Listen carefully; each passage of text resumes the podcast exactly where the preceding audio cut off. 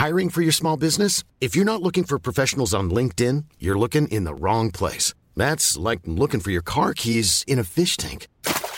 LinkedIn helps you hire professionals you can't find anywhere else, even those who aren't actively searching for a new job but might be open to the perfect role. In a given month, over 70% of LinkedIn users don't even visit other leading job sites. So start looking in the right place. With LinkedIn, you can hire professionals like a professional. Post your free job on linkedin.com slash people today. Penguin lädt ein, Autoren erzählen Geschichten.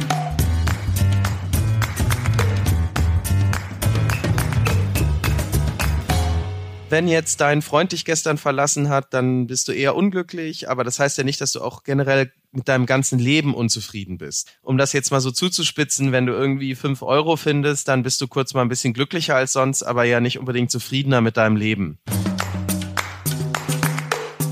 Herzlich willkommen bei Penguin lädt ein, Autoren erzählen Geschichten. Ich bin Laura Reichert und ich arbeite bei der Verlagsgruppe Random House. In jeder Folge lernen wir gemeinsam spannende Autorinnen und Autoren und natürlich ihre Bücher kennen. Schön, dass ihr wieder mit dabei seid.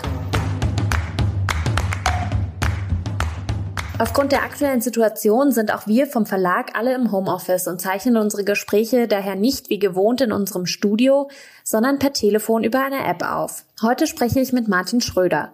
Er ist Soziologe an der Universität Marburg und schreibt neben Büchern auch regelmäßig für den Spiegel und die FAZ. Sein neues Buch Wann sind wir wirklich zufrieden ist bei C. Bertelsmann erschienen. Darin geht er der Frage nach, wann die Deutschen wirklich zufrieden sind. Dafür hat er das sozioökonomische Panel im Detail ausgewertet, eine Umfrage, die seit 1984 alljährlich 85.000 deutsche Teilnehmer befragt. Über seine überraschenden Erkenntnisse sprechen wir in dieser Folge. Hallo Martin, schön, dass wir heute sprechen. Ja, hallo Laura, schön hier zu sein. Was muss ich tun, um zufrieden zu sein? Das ist ja eine Frage, die sich wahrscheinlich jeder von uns hin und wieder mal stellt. Wie kam es denn dazu, dass du dich so intensiv und auch wissenschaftlich damit beschäftigen wolltest? Ja, ich hatte irgendwann diese Lebenszeitprofessur bekommen. Also vorher hatte ich eine Juniorprofessur und irgendwann wird man dann verbeamtet. Und dann ist mir aber aufgefallen, dass jetzt, wo ich auch die Freiheit habe, quasi wissenschaftlich das zu machen, wozu ich eigentlich Lust habe und mir nicht mehr überlegen muss, was ich so karrieremäßig machen muss, dass dann doch eigentlich fast alles, was ich bisher gemacht habe und um das zu sagen, auch fast alles, was andere Wissenschaftler machen, so ein Beantworten sehr spezifischer Fragen ist. Also könnte man die und die Berechnung noch verbessern, indem man da den Logarithmus der Zahl nimmt und sind die Leute eher unzufrieden, wenn es mehr Ungleichheit in ihrem Land im Vergleich zu einem anderen Land oder im Vergleich zu früher gibt. So Fragen, wo sich dann 30 Wissenschaftler auf der Welt denken, so, oh, interessante Art und Weise, das zu berechnen, aber mehr eben auch nicht.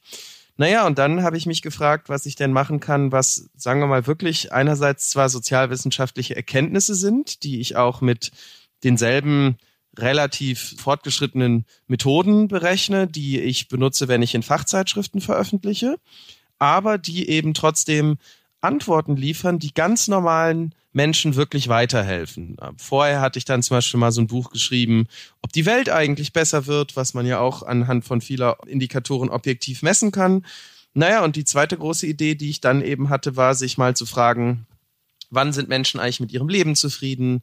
Ne, alles so Fragen, über die wir dann auch noch reden können. Machen Kinder zufrieden?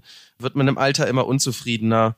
Ja, und so kam es dann, dass ich mich mit diesen Fragen beschäftigt habe, die, sagen wir mal, vielleicht nicht alle, aber dann doch, denke ich mal, die meisten Menschen interessieren. Ja, definitiv. Bereits zu Beginn des Buches räumst du ja mit einem wichtigen Missverständnis auf, nämlich, dass nicht Glück wichtig ist, sondern Zufriedenheit. Was ist denn der Unterschied und warum ist eben Zufriedenheit wichtiger? Genau, also ich würde ja auch gar nicht sagen, dass Glück total unwichtig ist. Ähm, ist ja klar, ich will ja keinem wünschen, dass er unglücklich ist und dann sagen, ist ja eh egal. Aber ich glaube tatsächlich, dass Zufriedenheit wichtiger ist. Warum? Naja, ganz grundlegend kann man sich zumindest vorstellen, dass jemand sagt, ach ja, weiß nicht, ob ich gerade glücklich bin, aber ich bin ganz zufrieden mit meinem Leben. Aber es ist ziemlich unwahrscheinlich, dass jemand sagt, ich bin total unzufrieden, aber glücklich. Also sozusagen Zufriedenheit steht noch mal eine Stufe hinter Glück. Naja, und dann ist Glück natürlich auch sowas, wenn jetzt dein Freund dich gestern verlassen hat, dann bist du eher unglücklich, aber das heißt ja nicht, dass du auch generell mit deinem ganzen Leben unzufrieden bist. Um das jetzt mal so zuzuspitzen, wenn du irgendwie fünf Euro findest, dann bist du kurz mal ein bisschen glücklicher als sonst, aber ja nicht unbedingt zufriedener mit deinem Leben. Das heißt, und das ist das Argument, also wirkliche Zufriedenheit ist eben tatsächlich so ein, ja, wie gut finde ich denn mein Leben? Und Glück ist eher sowas, was kommt und geht, sich meistens sowieso in der Mitte einpendelt und darum in Anführungsstrichen, das kommt einem natürlich manchmal anders vor, wenn man gerade glücklich oder unglücklich ist, aber darum langfristig vielleicht auch gar nicht so wichtig ist, weil es sich eben sowieso meistens in der Mitte einpendelt. Also Zufriedenheit sollte so eine Art Grundrauschen sein, die wir in unserem Leben so ein bisschen empfinden, damit wir dann auch die Höhen des vielleicht momentanen oder kurzfristigen Glücks empfinden können. Ja, also das ist vielleicht ein Punkt, den ich gerade tatsächlich auch noch vergessen habe man kann ja durchaus von seinem Leben erwarten, dass man meistens zufrieden ist, aber man sollte wahrscheinlich nicht erwarten, dass man unbedingt per se immer glücklich ist, weil eben Glück kommt und geht. Ne? Ich kann jetzt eine Line Kokain ziehen, dann bin ich wahrscheinlich eine Weile relativ glücklich. Das würde ich aber nicht Leuten dazu raten, das die ganze Zeit zu machen. Allerdings das meiste, was dazu führt, dass sie sagen, ich bin wirklich zufrieden mit meinem Leben, naja, das kann man Leuten eben schon tatsächlich raten. Insofern ist Zufriedenheit auch einfach ein besserer Maßstab als Glück. Ich habe es ja anfangs schon erwähnt, für das Buch hast du eine Umfrage ausgewertet, bei der seit 35 Jahren 85.000 Menschen befragt werden. Das klingt nach einem ziemlich großen Aufwand und auch Datenboost. Wie lange dauert sowas denn und wie bist du dabei vorgegangen? Ja, also es sind nicht ganz 35 Jahre, von 1984 bis, ich glaube, das letzte Jahr ist 2017. Und klar, also es ist erstmal natürlich ein Aufwand. Natürlich saß ich da auch zwei Jahre dran und habe das alles hoch und runter gerechnet. Aber was uns eben das Ganze sehr viel einfacher macht, ist einfach, dass es jetzt ziemlich leistungsfähige Computer gibt.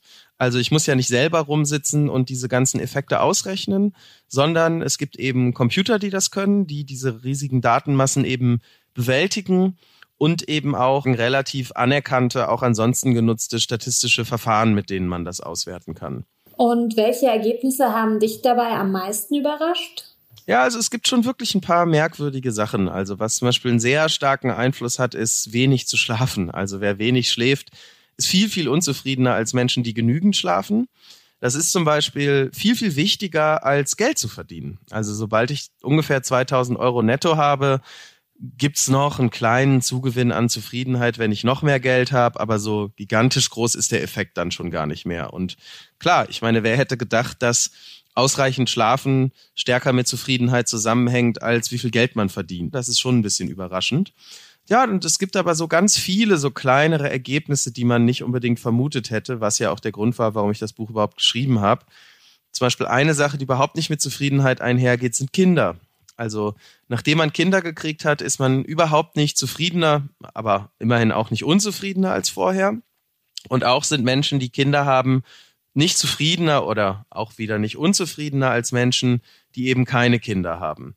Ja, und so geht's das ganze Buch munter weiter, dass man sich immer denkt, aha, das ist ja erstaunlich, dass das die Situationen sind, die zu Zufriedenheit beitragen oder eben eventuell auch nicht. Ja, ich muss auch sagen, dass mich bei der Lektüre auch einige Dinge sehr überrascht haben, die man sich vielleicht auch nicht unbedingt eingestehen möchte, aber wenn man dann mal ein bisschen drüber nachdenkt, dann kommt man vielleicht zu dem Schluss, dass es doch nicht so weit hergeholt ist. Und es regt auch immer sehr interessante Diskussionen im Freundeskreis an, wenn man äh, die Erkenntnisse dann mal so auf den Tisch wirft. Wir haben ja gerade zum Beispiel schon über Geld gesprochen oder einen guten Job, eine glückliche Partnerschaft. Welche Komponente ist denn am wichtigsten, damit wir dann zufrieden sind? Ist es Schlaf oder gibt es noch was anderes? Ja, das kann man mit einer etwas anderen Berechnungsweise auch sich anschauen. Und zwar habe ich mir mal angeguckt, das habe ich noch nicht veröffentlicht, was von der gesamten Varianz, die ich an Zufriedenheit erkläre, sozusagen den größten Anteil erklärt. Das wollte ich jetzt auch noch mal veröffentlichen.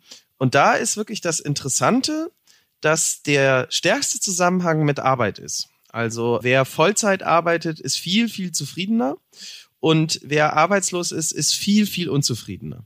Pikantes kleines Detail, Ostdeutsche sind auch sehr viel unzufriedener. Es hat einen wirklich sehr großen Effekt verglichen mit allen anderen Effekten, einfach nur in Ostdeutschland zu wohnen.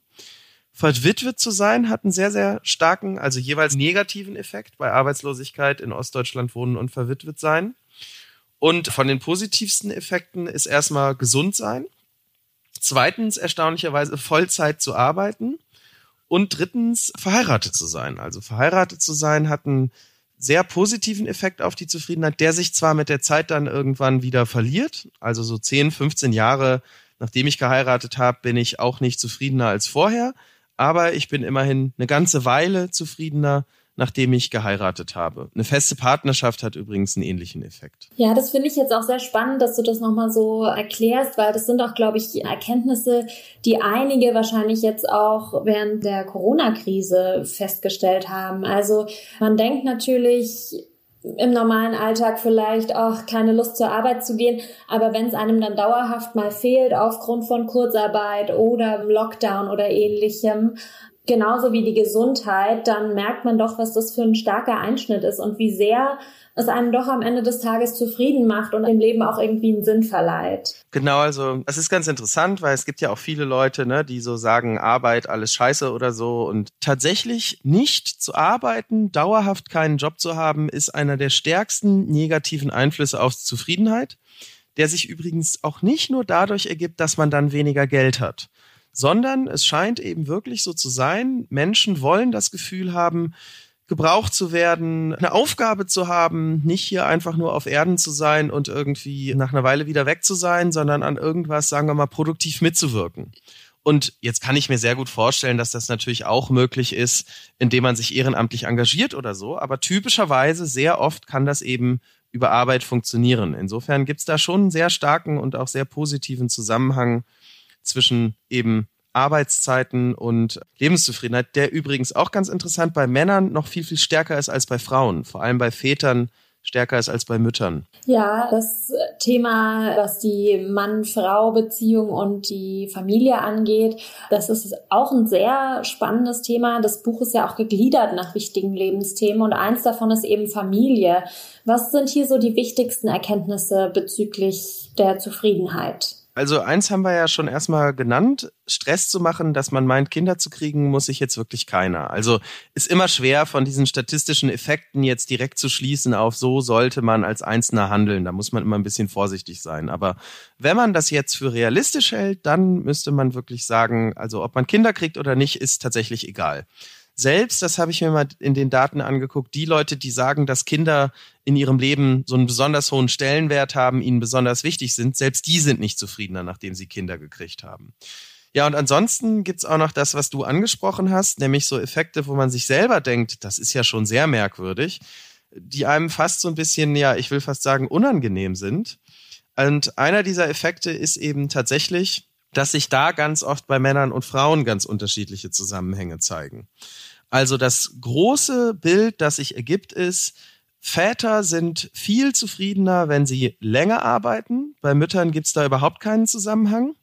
Umgekehrt, alle sind viel unzufriedener, wenn die Frau mehr verdient als der Mann. Wenn aber zum Beispiel der Mann die gesamte Hausarbeit macht, sind auch beide etwas unzufriedener. Selbst die Frau, die sich dann ja eigentlich freuen könnte, weil sie keine Hausarbeit machen muss. So, das sind wie gesagt so Ergebnisse, die einem stellenweise dann selber fast so ein bisschen unangenehm sind, die aber insgesamt einfach dafür sprechen, dass Menschen öfter mal ganz zufrieden sind, ja, wenn sie, ich sag's mal so, in Stereotypen, also in typischen Geschlechterrollen leben. Jetzt muss ich aber auch gleich noch klarstellen, das ist ja nicht so, oder zumindest sag ich nicht, dass das so ist, weil Männer und Frauen so sind, vielleicht sogar noch biologisch. Also das will ich damit gar nicht sagen, sondern es ist eben einfach nur das Ergebnis, das sich in unserer Gesellschaft in Deutschland von Mitte der 80er Jahre bis heute ergibt. Allerdings, und das ist vielleicht auch ganz interessant, ist jetzt nicht so, dass man das eben nur in den 80ern oder 90ern gesehen hat, sondern man sieht es auch jetzt noch. Trotzdem, und das ist nur ganz wichtig, sage ich ja nicht, dass Männer und Frauen so sind und die Welt in 50 Jahren auch noch so sein wird, sondern es zeigt eben nur, wie unsere Gesellschaft derzeit, also die Gesellschaft, in der wir jetzt leben, funktioniert. Ich glaube, das ist schon auch eine Erkenntnis, die man auch als junge Frau vielleicht dieser Tage hat, dass wir, was Emanzipation und Geschlechterrollen betrifft, noch nicht so weit sind, wie wir uns das vielleicht manchmal vorstellen oder es vielleicht auch gerne hätten oder nach deinen Erkenntnissen zu urteilen, es vielleicht auch nicht gerne hätten. ja, und also das wirft jetzt wirklich eine total interessante Frage auf, die man sich dann stellt, die ich aber auch gar nicht beantworten will, weil die jeder für sich beantworten muss. Aber wenn nun mal die Leute mit etwas zufrieden sind, was öfter mal nicht sozusagen unseren modernen Vorstellungen entspricht, dann ist ja die interessante Frage, jetzt gibt es dann zwei Möglichkeiten.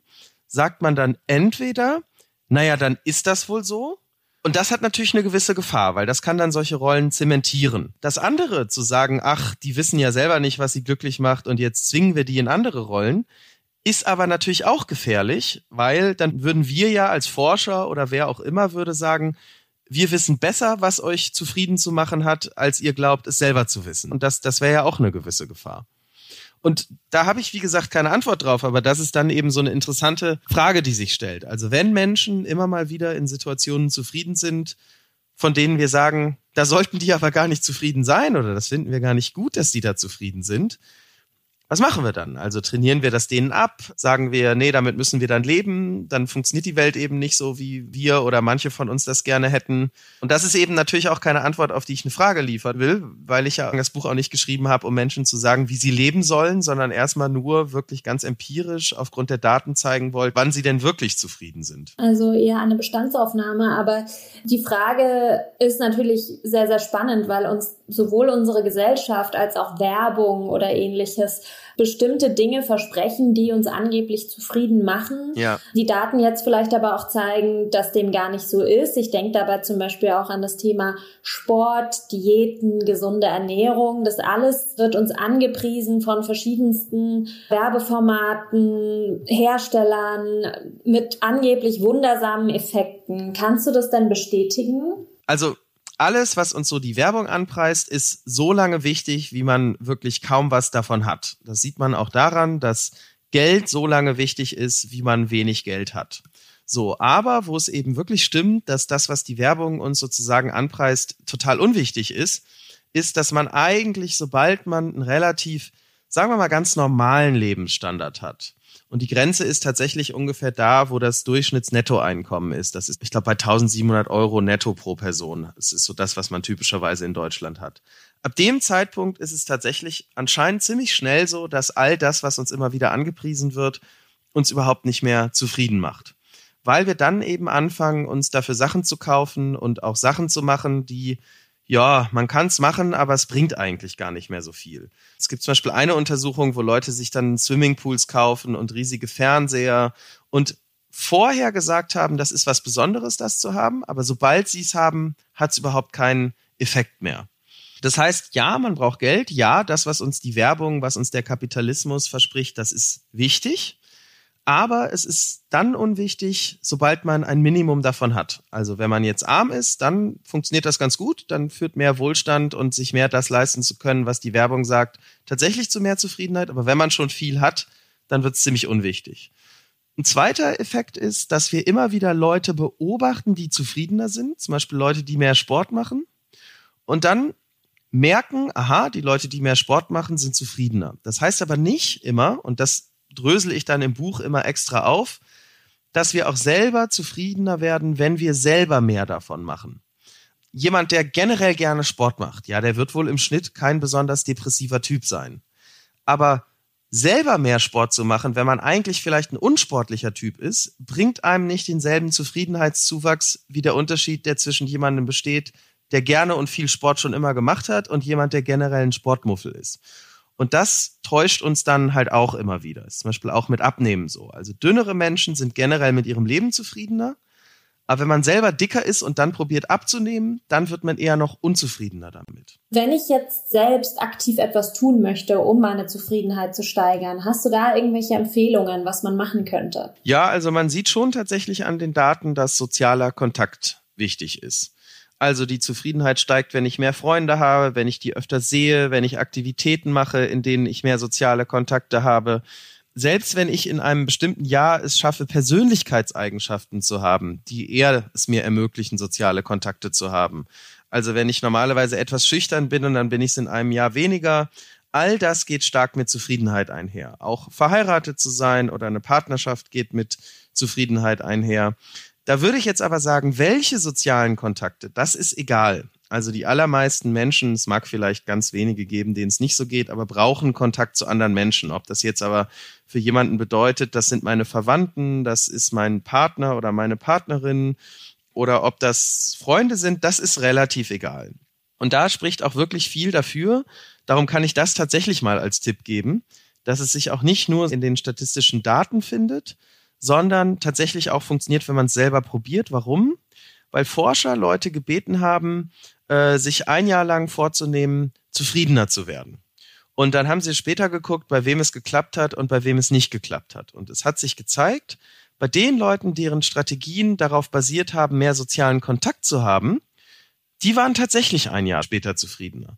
Aber bei den Leuten, die Strategien hatten, die nur mit ihnen selber zu tun hatten, zum Beispiel ich höre auf zu rauchen oder so, die sind auch durch ihre Strategien ein Jahr später nicht zufriedener geworden. Und das spricht eben dafür, dass wirklich sozusagen, selbst wenn man sich bewusst als Ziel setzt, ich möchte zufriedener werden und darum habe ich jetzt mehr sozialen Kontakt, das wirklich funktioniert. Eine andere Sache, das muss ja jeder selber überlegen, ob ihm das zu affig ist oder ob man das machen will. Aber eine andere Sache ist sozusagen künstliche Dankbarkeit. Also es gibt erstmal einen starken Zusammenhang zwischen dankbar zu sein und Lebenszufriedenheit aber man kann diese Dankbarkeit auch künstlich steigern. Also ich konnte mich noch nie dazu bringen, muss ich zugeben. Aber man kann ganz einfach jeden Abend drei oder fünf Sachen vor dem Schlafengehen aufschreiben, für die man heute dankbar war. Ne, das muss jetzt nicht sein, ich habe den Nobelpreis gewonnen. Das kann einfach sein, als ich einen Spaziergang gemacht habe, habe ich so ein leckeres Eis gefunden. Oder da dachte ich kurz, heute wird es den ganzen Tag regnen, aber dann kam doch mal die Sonne raus einfach nur Sachen aufschreiben, für die man dankbar ist. Und interessanterweise hat sich bei Experimenten gezeigt, Leute, die das machen, waren ebenfalls danach langfristig zufriedener. Ist nur die Frage, ob man das machen will. Mir war es immer zu merkwürdig, sich sozusagen einen Zettel zu nehmen und alles aufzuschreiben, wofür ich dankbar bin. Aber es scheint tatsächlich nach Experimenten, die wir kennen, objektiv messbar zufriedener zu machen mit dem Leben. Ja, ich glaube, dass es auch in der aktuellen Situation viele einfach gemerkt haben, dass ihnen besonders der reale Kontakt offline zu anderen Menschen besonders gefehlt hat. Also hier auch so ein bisschen das Thema, wie glücklich machen einen soziale Medien. Das deckt sich ja auch mit deinen Erkenntnissen, oder? Ja, genau. Wobei jetzt gerade in diesem Corona-Lockdown, da gibt's interessante Daten vom Deutschen Institut für Wirtschaftsforschung, ist die generelle Lebenszufriedenheit nicht zurückgegangen. Die Einsamkeit ist etwas angestiegen, ja, aber wie zufrieden Menschen mit ihrem Leben generell sind, hat sich nicht gesenkt und das deckt sich eben mit den Daten insofern, als dass man davon ausgehen kann, wenn man jetzt monatelang, vielleicht sogar jahrelang keine sozialen Kontakte mehr haben kann, das hat dann schon irgendwann einen negativen Effekt. Aber in meinen Daten, die ich ausgewertet habe, zeigt sich beispielsweise auch, dass wenn man seine Freunde weniger sieht, dann ist man auch unzufriedener aber jetzt zwar schon mal vier Wochen oder auch etwas länger seine Freunde nicht sehen zu können, das ist jetzt ehrlich gesagt kein Drama. Also das muss man auch sagen, das sieht man auch immer wieder in diesen ganzen Daten. Menschen sind relativ, sagen wir mal, robust, was ihre Zufriedenheit angeht. Also erstmal sind die meisten Menschen relativ zufrieden. Die Durchschnittswert ist so ungefähr sieben von zehn Punkten oder 70 von 100. Und die meisten Menschen geben sich sogar acht, neun oder zehn Punkte.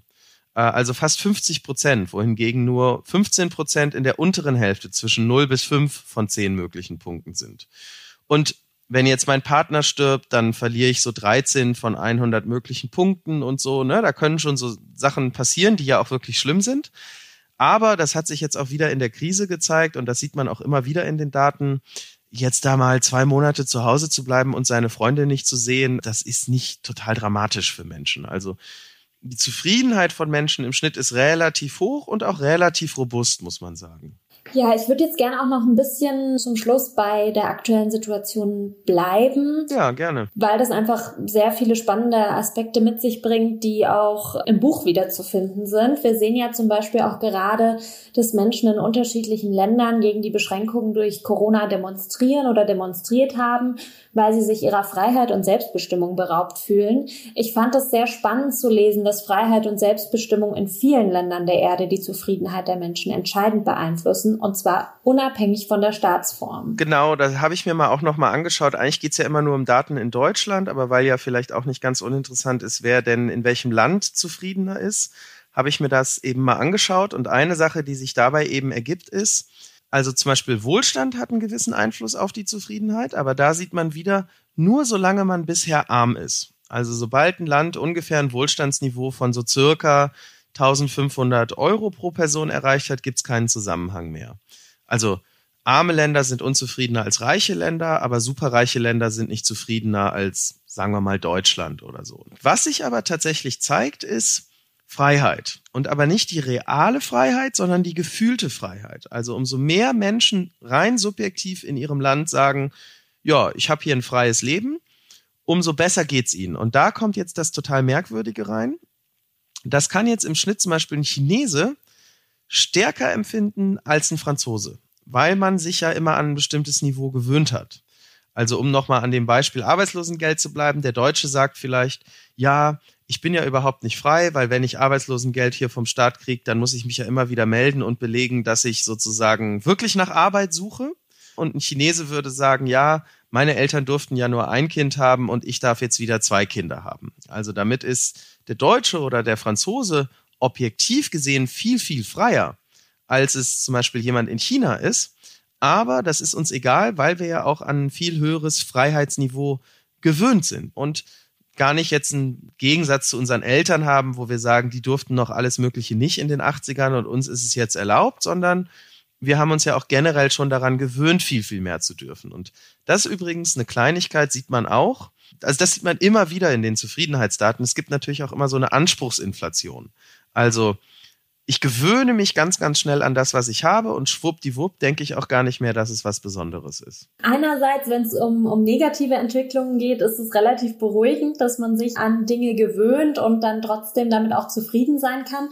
Aber auch etwas deprimierend, weil man sich ja eben auch genauso an positive Entwicklungen gewöhnt und dann vielleicht auch nach immer mehr strebt, um sein Zufriedenheitsniveau oder Glück zu empfinden. Genau, das ist jetzt wirklich ein bisschen schade, wenn der Anspruch ist und sagen wir mal auf einer Skala von 0 bis 10 würde ich mir auch nur so sieben Punkte geben, vielleicht manchmal acht, wo dann auch immer alle sagen, aber dein Leben ist doch super, warum denn nicht mehr?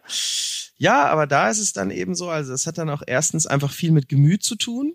Und zweitens ist das aber auch evolutionär sinnvoll, dass wir nicht immer super zufrieden sind. Also man kann sich das so vorstellen, wenn viel Licht auf unser Auge trifft, dann zieht sich ja die Pupille zu, weil wir ansonsten einfach total geblendet wären. Und wenn wenig Licht auf unser Auge trifft, dann öffnet die sich, weil wir eben ansonsten im Dunkeln nichts mehr sehen könnten. Das ist ja genauso wie bei einem Film. Wenn es dunkler ist, dann wird die Belichtungszeit länger, dann muss eben länger Licht reinfallen. Und genauso gewöhnen wir uns eben daran, wenn unser Leben ziemlich gut ist, dann halten wir das irgendwann für normal. Und das ist aber auch, obwohl wir natürlich alle immer super zufrieden sein wollen, gar nicht so schlecht, weil ansonsten würden wir quasi jeden Morgen einfach nur sagen, wieso ich muss mich doch hier um nichts mehr kümmern. Ich kann doch, irgendwie wird das so das Thema des Podcasts, ich kann doch jetzt einfach hier Hartz IV beziehen. Dann geht's mir immer noch besser als den Menschen in Somalien oder in Äthiopien. Aber so funktioniert eben unser Leben nicht oder das Leben der allermeisten Menschen, sondern wir gucken uns eben immer das an, was wir kennen, sagen dann ja, das ist ja eh normal und jetzt will ich sozusagen mehr. Ne, denselben Prozess gibt's auch umgekehrt. Das ist jetzt der Grund, warum sich selbst in den allerschlimmsten Situationen Menschen nicht haufenweise umbringen selbst, so furchtbar sich das anhört, aber selbst Menschen in einem KZ haben sich nicht immer umgebracht, weil man sich an fast alles sozusagen gewöhnen kann. Und das ist eben einerseits schade, wenn die Situation toll ist und man sich denkt, ach Gott, warum habe ich denn jetzt nicht zehn von zehn Punkten? Aber es ist eben auch sehr gut, wenn mal alles nicht so toll ist, weil dann sozusagen unsere Zufriedenheit auch relativ robust ist und wir nicht sofort irgendwie depressiv werden und überlegen, uns unser Leben zu nehmen oder sowas. Und es macht eben evolutionär Sinn, damit wir einerseits jetzt nicht so depressiv sind, dass wir morgens gar nicht mehr aus dem Bett aussteigen, weil eh alles blöd ist. aber eben auch nie so zufrieden sind, dass wir sagen, wir machen jetzt alle gar nichts mehr und leben nur noch von Sozialhilfe, weil sozusagen uns geht's ja eh schon gut. Also es macht Sinn, dass Menschen und die Durchschnittszufriedenheit ist ja jetzt auch nicht vier oder fünf von zehn Punkten, sondern so sieben bis acht von zehn Punkten. Das macht eben auch tatsächlich Sinn, dass man immer so ein, sagen wir mal, stabiles, sagen wir mal, Dreiviertel Zufriedenheitsniveau hat sozusagen. Dann geht's mal ein bisschen hoch und dann geht's mal ein bisschen runter. Und wie gesagt, ein paar Sachen senken ist ja auch lang- oder kurzfristig. Ne? Das zeige ich dann immer im Buch, was tatsächlich einen langfristigen oder kurzfristigen oder auch gar keinen Effekt hat. Aber so per se macht das schon Sinn, dass unsere Zufriedenheit einfach relativ robust ist, eben wie gesagt, damit man nie depressiv wird oder irgendwie total manisch und denkt, es ist ja eh alles toll, ich muss mich eh um nichts mehr kümmern. Spannend auf jeden Fall. Du hast ja auch als Soziologe eine sehr interessante Perspektive auf unsere aktuelle Situation, bei der das Thema Zufriedenheit ja auch eine ganz wichtige Rolle spielt. Und mich würde mal interessieren, was aus soziologischer Sicht mit uns und unserer Gesellschaft passiert, wenn wir dazu gezwungen sind, dauerhaft zu Hause zu bleiben. Also angenommen, der Lockdown dauert jetzt vielleicht nicht nur vier Wochen, sondern drei Monate oder sechs Monate. Wie sieht's da aus mit unserer Zufriedenheit? Bleibt die dann auch noch so robust, wie du das eben mal beschrieben hast? Oder was würde passieren auf individueller Ebene, aber vielleicht auch auf gesellschaftlicher Ebene? Da kann ich ja auch nur spekulieren, aber ich kann es wenigstens aufgrund von Daten spekulieren. Also einerseits, das muss man schon sagen, habe ich mir jetzt mal so Daten für England angeguckt, die dann wirklich Ende April erhoben wurden. Und da sieht man schon so Sachen, die Wahrscheinlichkeit, dass Leute schlecht schlafen können, dass sie depressiv sind und so weiter, ist ungefähr verdoppelt. Also die Wahrscheinlichkeit, dass es mir in einem bestimmten Jahr nicht so gut geht, ist doppelt so hoch während der Pandemie als wie in den anderen Jahren. Allerdings, wie gesagt, die generelle Lebenszufriedenheit in Deutschland hat sich gar nicht verändert. Und das, diese in England erhobenen Daten, war ja auch in der Hochzeit des Lockdowns. Jetzt ist es ja so, also klar, wenn es jetzt wirklich so wäre, wir dürfen unser Haus nicht verlassen und dürfen nur zum Einkaufen, dann wäre das nicht so toll. Aber sowas wie, ich kann jetzt die Fernreise nicht in die Bahamas machen und muss in der EU bleiben oder mach sogar mal Urlaub an der Nordsee oder ich kann mich mit maximal zehn oder fünf Freunden draußen treffen, aber nicht mit 50. Ich denke ehrlich gesagt, das wird überhaupt keinen Einfluss haben, weil man sich ja einfach nur überlegen kann, also früher, als die Menschen nicht in die Bahamas geflogen sind, sondern was weiß ich, am Bodensee Urlaub gemacht haben, da waren die Menschen ja auch nicht alle total unglücklich. Und das würde ich tatsächlich sagen, also wenn, wenn der, wenn es jetzt kein totaler Lockdown wird, dann wird das ehrlich gesagt relativ spurlos an Menschen vorbeigehen, denke ich. Okay, das ist auf jeden Fall schon mal beruhigend. ich würde jetzt gerne zum Schluss nochmal auf das Thema Bücher zu sprechen kommen. Ja. Ähm, welches Buch liegt denn gerade bei dir auf dem Nachttisch oder was liest du privat gerne, wenn du mal nicht in den Daten wühlst? ja, ich bin tatsächlich auch eher so der Sachbuchleser als der Romanleser. Und was ich wirklich ein super Buch finde, das ich jetzt gerade gelesen habe, ist von Steven Pinker. The Better Angels of Our Nature. Ich glaube, auf Deutsch heißt es sowas wie eine Geschichte der Gewalt oder so. Und es ist echt, also wenn jemand sagt, ich möchte ein einziges Buch jemals lesen, das von einem Sozialwissenschaftler geschrieben ist und es ist nicht das, über das wir reden, was ja auch völlig legitim ist, dann würde ich wirklich Leuten empfehlen, dieses Buch mal zu lesen.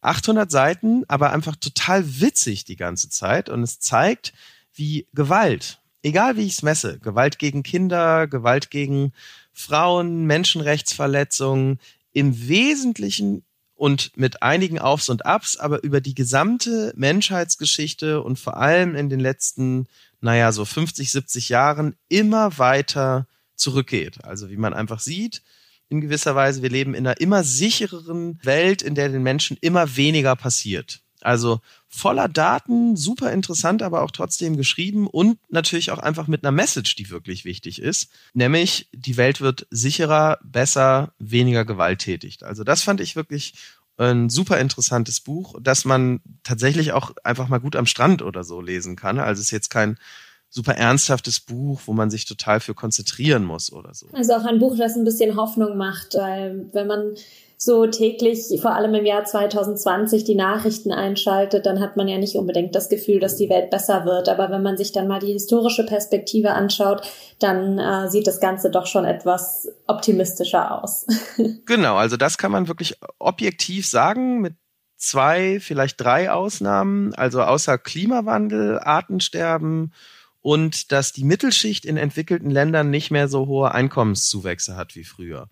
Ist wirklich das Interessante, egal was man nimmt, Armut, Kindersterblichkeit, Krieg, Qualität von Luft und Wasser. Also die Welt wird in jeder messbaren Hinsicht tatsächlich besser. Also die Lebensqualität von Menschen erhöht sich, wenn man jetzt sagen wir mal 100 Indikatoren nimmt in Bezug auf 97 von diesen 100 Indikatoren. Nur das wird einem eben überhaupt nicht klar, wenn man sich tatsächlich die Medien anguckt. Warum? Naja, da kann man den Medien auch keinen Vorwurf machen. Die Medien berichten natürlich nicht über die irgendwie 100.000 Flugzeuge, die sicher landen, sondern über das eine Flugzeug, das mal abstürzt. Ist ja auch klar. Uns interessiert nicht, dass ein Flugzeug sicher gelandet ist. Uns interessiert, wenn eins abstürzt. Ne? Und so ist es eben mit jedem Kriegsausbruch, mit jedem Feuer, mit jedem Mord. Also wir erfahren in den Medien immer nur das, was wir nicht sowieso schon erwarten. Und das ist eben hauptsächlich das, was schief läuft.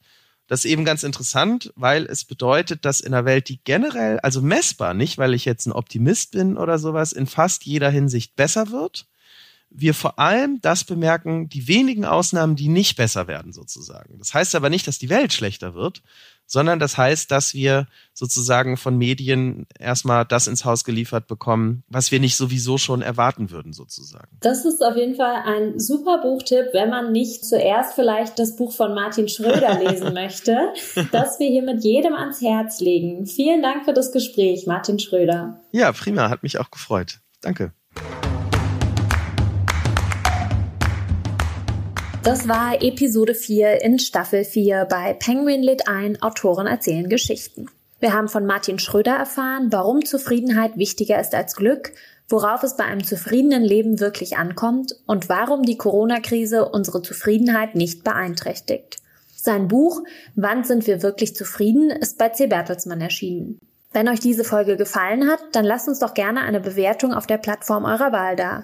Bei Lob, Kritik, Anmerkungen oder Fragen könnt ihr uns auch einfach eine Mail an penguin at randomhouse.de schreiben. Die Mailadresse findet ihr auch in den Show Notes. In der nächsten Folge nimmt uns die Moderatorin und Reisejournalistin Tamina Kallert mit auf ihre abenteuerlichen Reisen rund um die Welt. Für ihre beliebte Fernsehsendung Wunderschön beim WDR hat sie bereits über 70 Länder und Regionen bereist. Und jetzt einfach abonnieren und keine Folge mehr verpassen. Egal ob bei iTunes, Spotify, Deezer und überall, wo es Podcasts gibt. Ciao und bis zum nächsten Mal, eure Laura.